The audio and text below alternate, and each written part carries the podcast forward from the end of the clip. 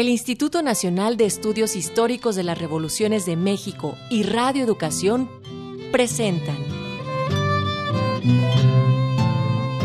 Emiliano Zapata mala tierra, siempre leal con su gente, gente leal, revolucionario a carta cabal, firme a la justicia agraria se aferra.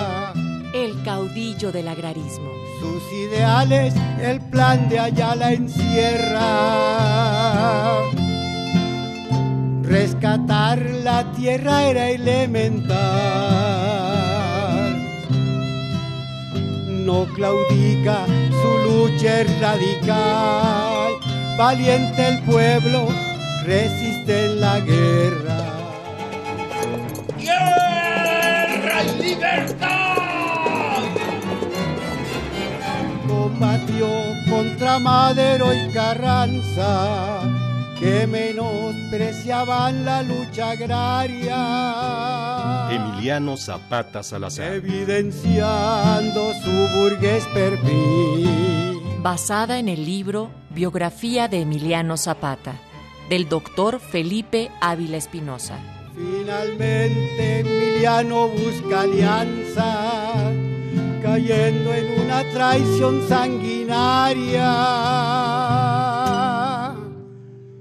El año 19, el 10 de abril.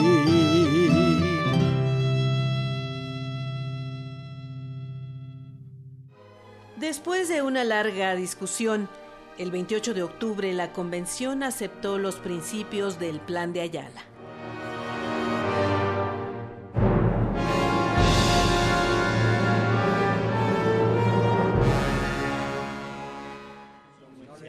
Proponemos que por ser unánime la opinión de la Asamblea, se declare que se aceptan los principios contenidos en el Plan de Ayala, contenidos en los artículos 4, 6, 7, 8, 9, 12 y 13, excluyéndose los otros, por no entrañar ningún principio revolucionario.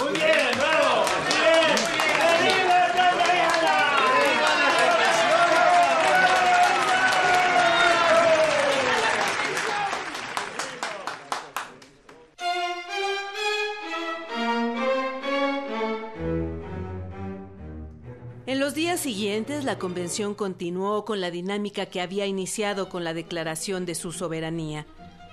El 30 de octubre, después de tumultuosas discusiones, la convención votó por la separación de Venustiano Carranza y Francisco Villa y nombró a Eulalio Gutiérrez presidente interino de la República.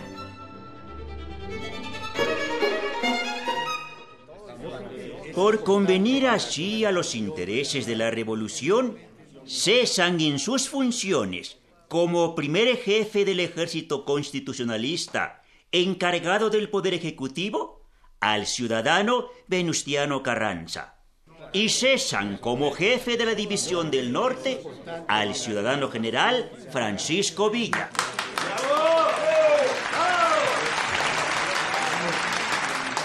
Con relación al general Zapata, este asunto se discutirá cuando hayan ingresado a la convención los delegados del Ejército Libertador y sea sometido a su soberanía. Segunda, procédase a nombrar por esta convención un presidente interino de la República.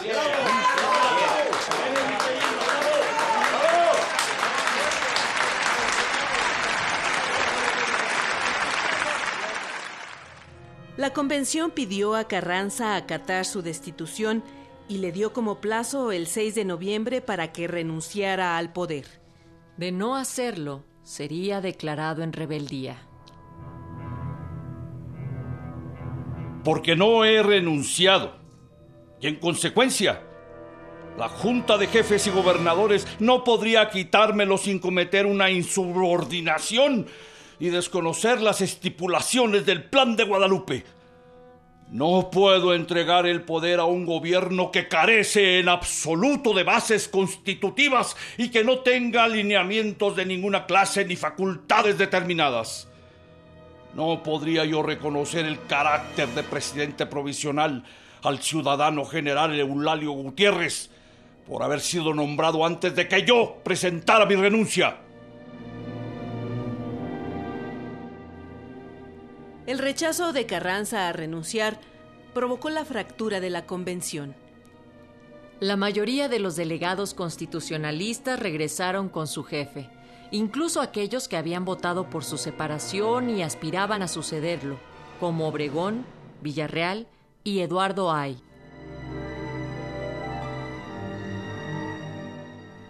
Ante este panorama, el presidente Eulalio Gutiérrez nombró a Francisco Villa general en jefe del ejército convencionista, para enfrentar la rebeldía de Carranza.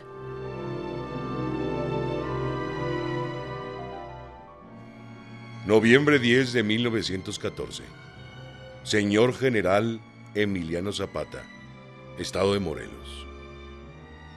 Muy estimado compañero y amigo. En vista de que el señor don Venustiano Carranza y algunos otros jefes militares y gobernadores de la República han desconocido las decisiones de la Gran Convención Militar Revolucionaria y de manera expresa y terminante se han declarado rebeldes, desconociendo el movimiento hecho por la Asamblea en favor del general Eulalio Gutiérrez como presidente provisional de la República. Ha llegado el momento de que se rompan las hostilidades de manera decisiva y vigorosa en contra de aquel mal ciudadano. Y mañana mismo empezará mi avance rumbo a la capital de la República, cuya plaza espero tomar dentro de poco tiempo, pues cuento con suficientes elementos para ello. Esperando tener el gusto de abrazarlo muy pronto, quedo de usted, afectísimo amigo, compañero servidor. Francisco Villa.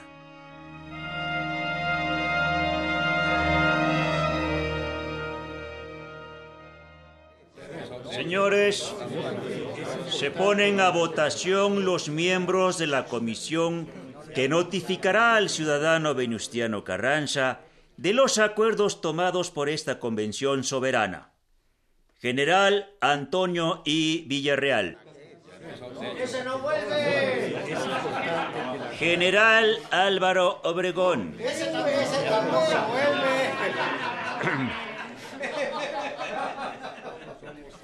Señores, autorizo a cualquiera para que me escupa la cara si no vuelvo a esta convención.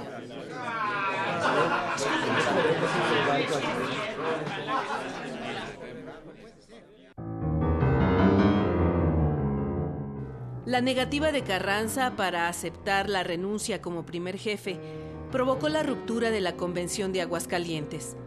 Los principales jefes carrancistas se retiraron y dio comienzo una guerra civil entre las corrientes revolucionarias, creándose así el ejército constitucionalista y el ejército convencionista.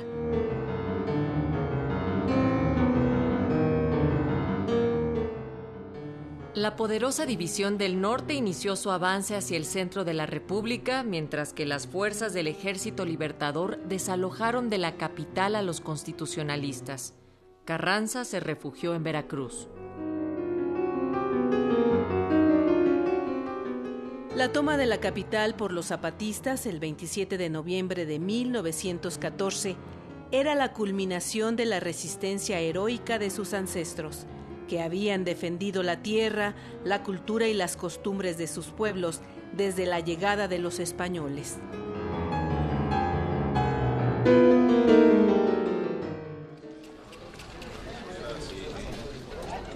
Yo y toda mi gente caminamos de acuerdo con el general Villa y reconocemos y sostendremos como presidente provisional al general Eulario Gutiérrez. Eh, general Zapata, para el periódico El Sol, ¿a qué hora llegó a la capital? ¿A qué hora llegamos, coronel? Después de las dos, como dos y media, general. Serían las dos y media de la tarde. ¿Piensa usted permanecer aquí algún tiempo? No, mañana me voy. Puede saberse el objeto. Voy a disponer el movimiento de mis fuerzas en Morelos. Eh, Su hermano, el general Eufemio Zapata, sale mañana con usted. No, por ahora permanecerá aquí. ¿Y desempeñará algún puesto oficial? No, solo vino a dar su vuelta.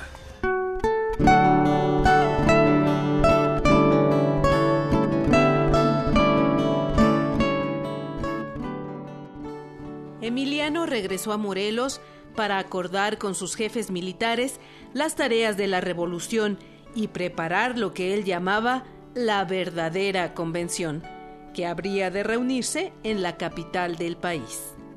Desde la estación de Amecameca escribió un telegrama a Villa para proponerle un encuentro.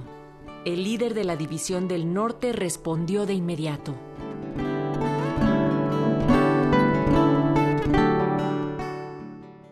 Le hago presentes los deseos que tengo de celebrar con usted la conferencia que me anuncia y darle un estrecho abrazo.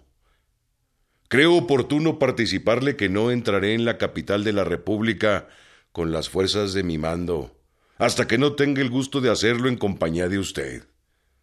Pues deseo que todo el mundo se dé cuenta de que estamos unidos fraternalmente y dispuestos a hacer toda clase de esfuerzos y sacrificios por el bien y tranquilidad de nuestra patria, por la que tanto hemos luchado.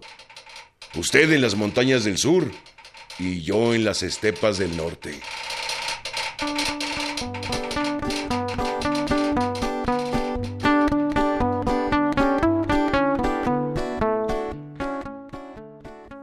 A su llegada a la capital, Villa acompañó a Eulalio Gutiérrez hasta Palacio Nacional, donde Eufemio Zapata entregó al presidente convencionista el edificio que era el símbolo del poder supremo nacional.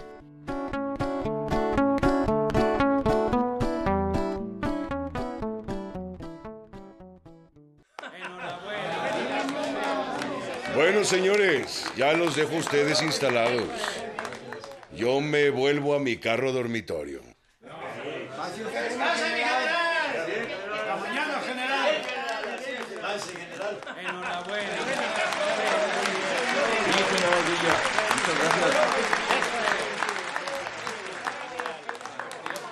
Señores, señores. Va a hablar el general Eufemio Zapata. Silencio, por favor.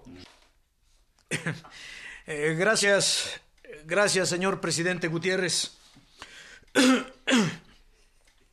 Señores, cuando los del sur nos lanzamos a la lucha para recobrar nuestras perdidas libertades, yo hice una solemne promesa a mis soldados que al tomar la capital de la República quemaría inmediatamente la silla presidencial. Sí, sí. Porque he comprendido que todos los hombres que usan esta silla, que parece tener un maleficio, olvidan al momento las promesas que hicieron cuando eran simples revolucionarios. Desgraciadamente, no he podido cumplir mi promesa. Pues he sabido que don Venustiano Carranza se llevó la silla, diciendo que donde quiera, él era el presidente y debería usarla en los lugares en que estuviera.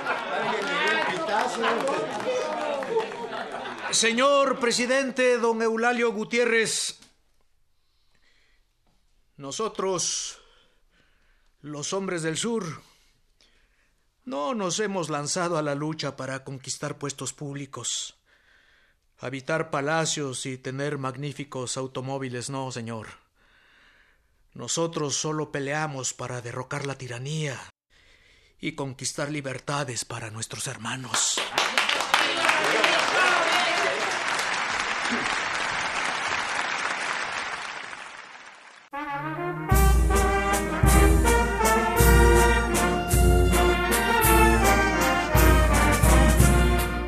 La reunión entre los jefes de la Revolución Popular Norte, general Francisco Villa, y del Sur, general Emiliano Zapata, se llevó a cabo el 4 de diciembre de 1914 en una casa particular en la calle de Hidalgo, Xochimilco.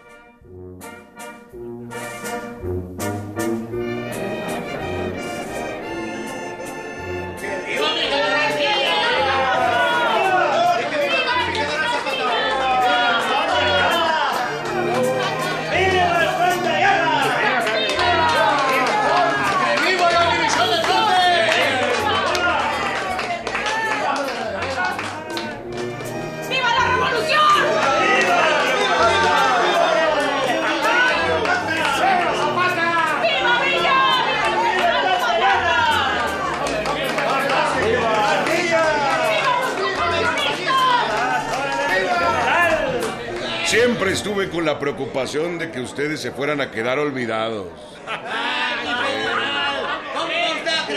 Yo tenía empeño en que entraran en esta revolución. Como Carranza es un hombre así tan descarado. Com- Mire usted, comprendí que venían haciendo el control de la República y yo nomás esperando. Ya le han dicho a usted todos los compañeros. Siempre lo dije. Les dije lo mismo. Ese Carranza es un canalla.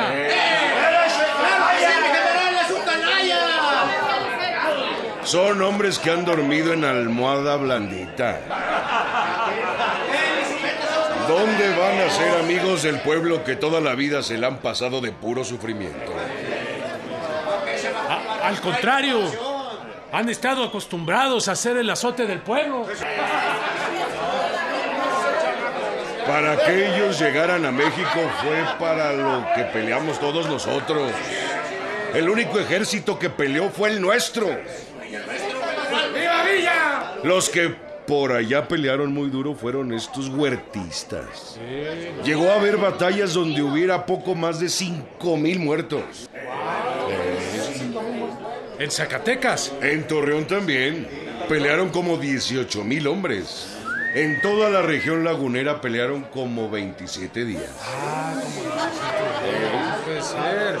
Pablo González, que hacía más de un mes estaba comprometido conmigo para no dejar pasar federales, me dejó pasar 11 trenes.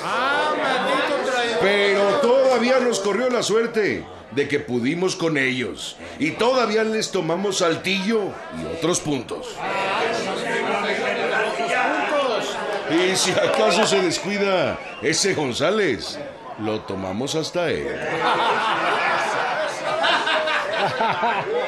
Yo no necesito puestos políticos porque no los sé lidiar.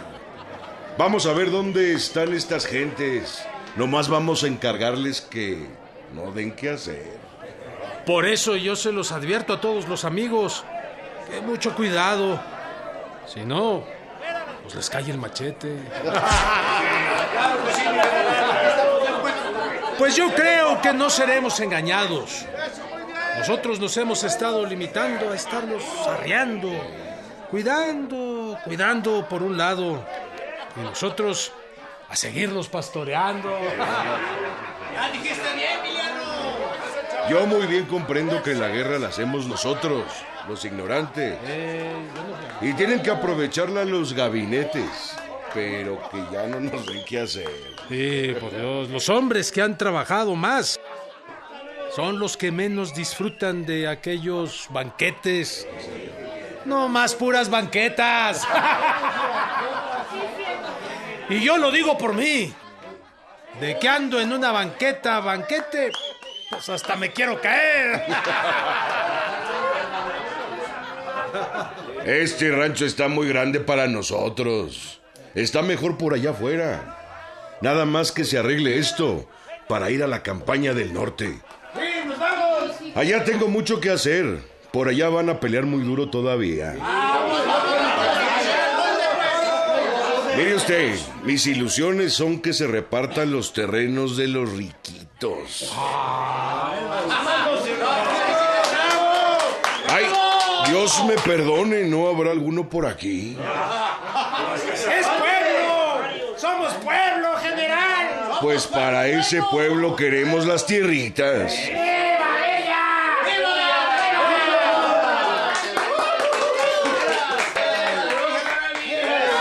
Le tienen mucho amor a la tierra. Todavía no lo quieren creer cuando se les dice, esta tierra es tuya. Creen que es sueño. Pero luego que hayan visto que otros están sacando productos de estas tierras, dirán ellos también, voy a pedir mi tierra y voy a sembrar. Sobre todo, sobre todo ese es el amor que le tiene la gente a la tierra. Ya verán cómo el pueblo es el que manda y que él va a ver quiénes son sus amigos. Él sabe si quieren que se les quiten las tierras. Él sabe por sí solo que tiene que defenderse. Pero primero lo matan que dejar la tierra. Así es.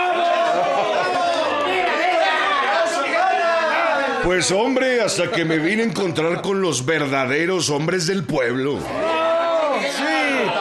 Celebro que me haya encontrado con un hombre que de veras sabe luchar. Eso. Lo vamos a lograr. Lo vamos a lograr. Claro que sí.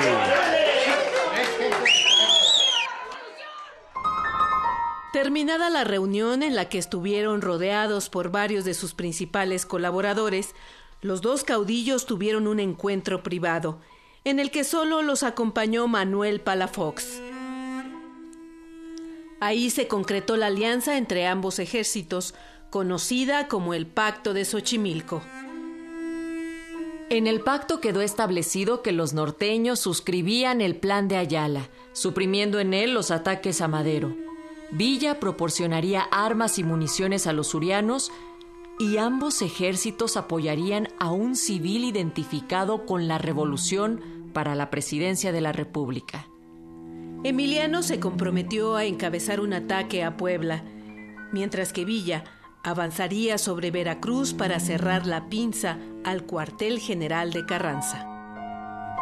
La entrada formal de los ejércitos convencionistas a la capital se acordó para el domingo 6 de diciembre.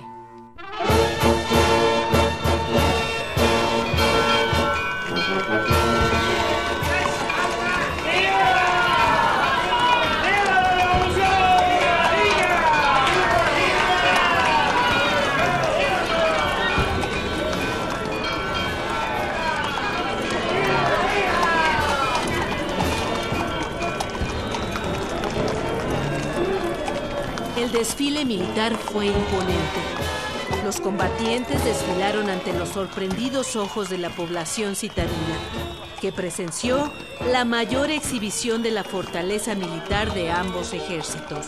20.000 soldados del Ejército Libertador y 40.000 hombres de la División del Norte.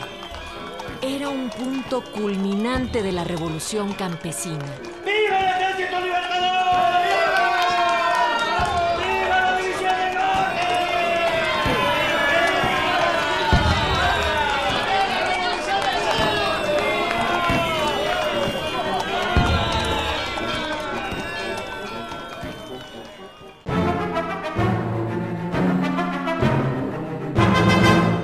Como se había acordado en el pacto de Xochimilco, a mediados del mes de diciembre, Emiliano encabezó el ataque a Puebla.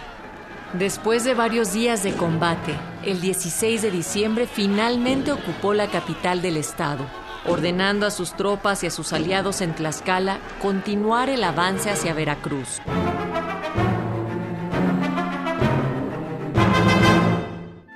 Señor General Francisco Villa, su campamento. Podemos felicitarnos de haber alcanzado una nueva victoria, pues con la toma de esta plaza que tuvo lugar ayer, ha quedado limpio de carrancistas el estado de Puebla. Como Puebla está bien cerca de la capital de la República, a cada momento estoy recibiendo informes de que nuestros enemigos están trabajando muy activamente para dividir al norte del sur, por lo que me veo precisado a recomendarle tenga el mayor cuidado posible sobre este particular. Pues por mi parte, ya tomo todo género de precauciones para no dejarme sorprender y ya busco un remedio para la situación en beneficio de nuestro pueblo. En tanto Emiliano tomaba Puebla, Villa modificó la estrategia militar acordada en Xochimilco de dirigirse a Veracruz. Ante el avance de una columna carrancista que amenazaba cortar el abastecimiento de sus tropas en Torreón, dividió a su ejército.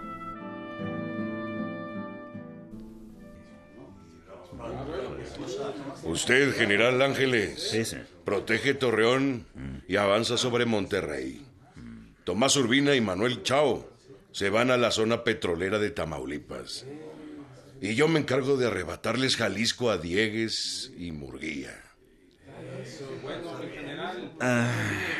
Oigo lo que me dice mi general Villa.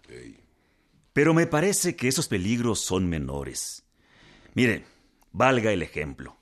Los jefes carrancistas son, digamos, como sombreros colgados de un perchero. y el buen uso de nuestros elementos aconseja no ir descolgando uno a uno, sino quitar el perchero, que es Carranza. ¿Mm? ya sin perchero, todos los dichos sombreros se van a caer. ¿Mm? General, yo diría que sin perder el ritmo, vayamos directo sobre Veracruz. Mire, si atacamos Veracruz, Carranza se va a echar al mar y puede llegarnos por cualquier puerto. Además tienen las armas que los gringos le decomisaron a Huerta durante la ocupación y que se quedaron ahí mismo en Veracruz. Nosotros ya no tenemos mucho parque. Por eso hay que ser cuidadosos. Pues, general. Pónganse abusados. Pues como usted ordene, general.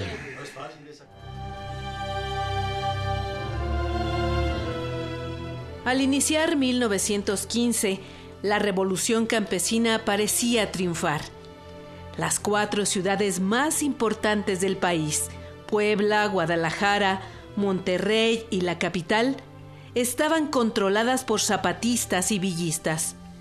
Pero la correlación de fuerzas aún favorecía al carrancismo.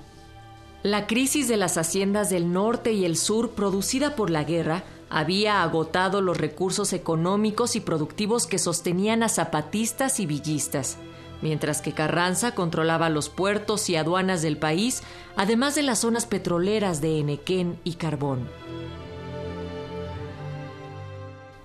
El dinero del gobierno convencionista fluía a cuentagotas y el propio presidente Eulalio Gutiérrez se encargaba de limitarlo, debido a las diferencias entre las fuerzas revolucionarias y su gabinete. Pues es que necesitamos más parque, general. ¿Y qué? ¿No saben dónde hay parque? Pues sí. ¿Dónde? Lo tiene el enemigo, general. Pues a quitárselo. Yo no soy Pancho Villa, ni Carranza, que los gringos les dan parque. Aquí no hay de otra. O se lo quitamos al enemigo, o aquí nos matan a todos juntos.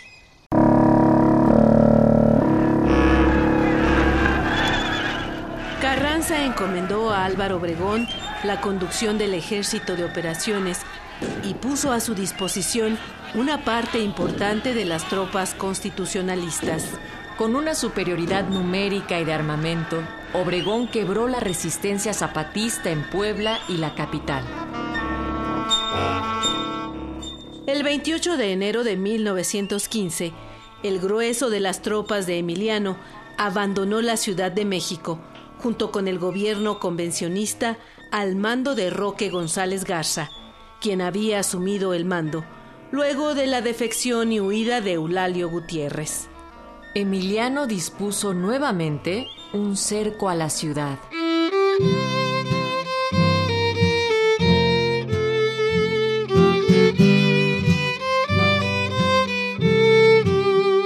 Esta es una producción de Radio Educación y el Instituto Nacional de Estudios Históricos de las Revoluciones de México.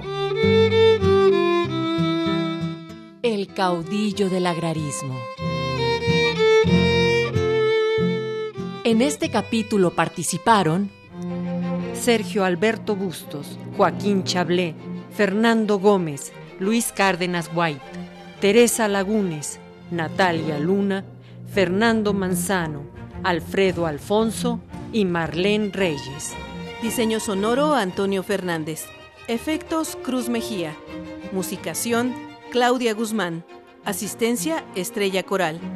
Guión e investigación Roberto Nájera. Realización y dirección Edmundo Cepeda.